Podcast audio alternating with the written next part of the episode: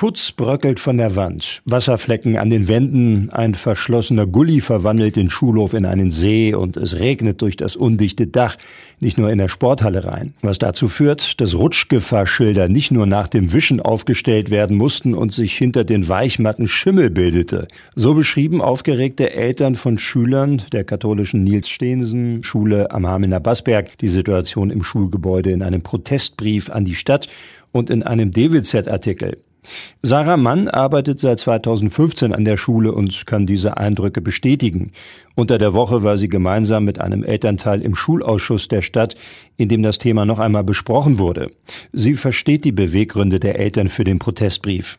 Was jetzt so den größten Anstoß eigentlich auch für die Eltern gegeben hat, war, dass es in den Sommerferien in die Sporthalle reingeregnet hat und man dann festgestellt hat, als man die Weichbodenmatten von der Wand nahm, dass sich dort Schimmel gebildet hat, was natürlich ist, wenn Wasser hinter Matten kommt. Und das wurde dann auch alles analysiert und wir haben auch seitens der Schule gar nichts von irgendwelchen Schimmelgefahren gesagt, sondern haben eben natürlich um die Beseitigung des Schimmels gebeten. Und das wurde auch gemacht. Es gab jetzt Trocknungsgeräte in der Halle. Bedauerlich ist eben, dass sich das natürlich sehr lange hinzog, sodass wir insgesamt jetzt 17 Tage im Schuljahr die Halle nutzen konnten und 43 nicht. Als Reaktion auf den Brief wurden die gröbsten Mängel zum Beispiel auf dem Schulhof und am Dach von der Stadt jetzt beseitigt, so Mann. Im Schulausschuss reagierte die Verwaltung auf die Kritik an behäbigen Verhalten der Verwaltung. Der zuständige Fachbereichsleiter aus dem Rathaus der Kufus.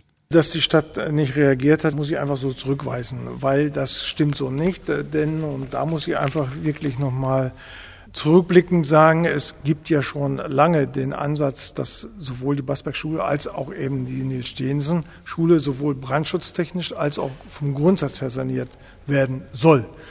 Und diese Sanierung kommt ja nicht von ungefähr, sondern natürlich ist bekannt, dass beide Schulen gewisse bauliche Mängel auch haben. Das ist auch gar nicht wegzudiskutieren. Wie konnte es dann trotzdem dazu kommen, dass auf die akuten Mängel wie undichtes Dach, die Situation auf dem Schulhof und in der Sporthalle erst nach dem Protestbrief der Eltern reagiert worden war?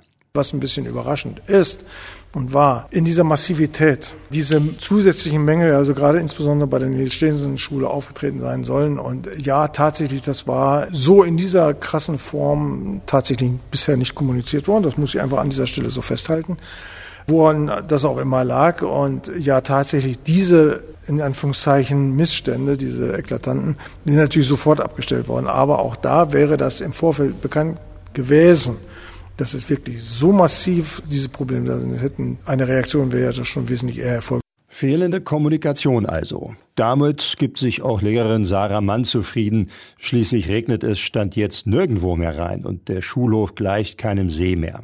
Trotzdem hoffe sie, dass es bald mit der grundlegenden Sanierung losgehen kann, die auch die baulichen Mängel beseitigt.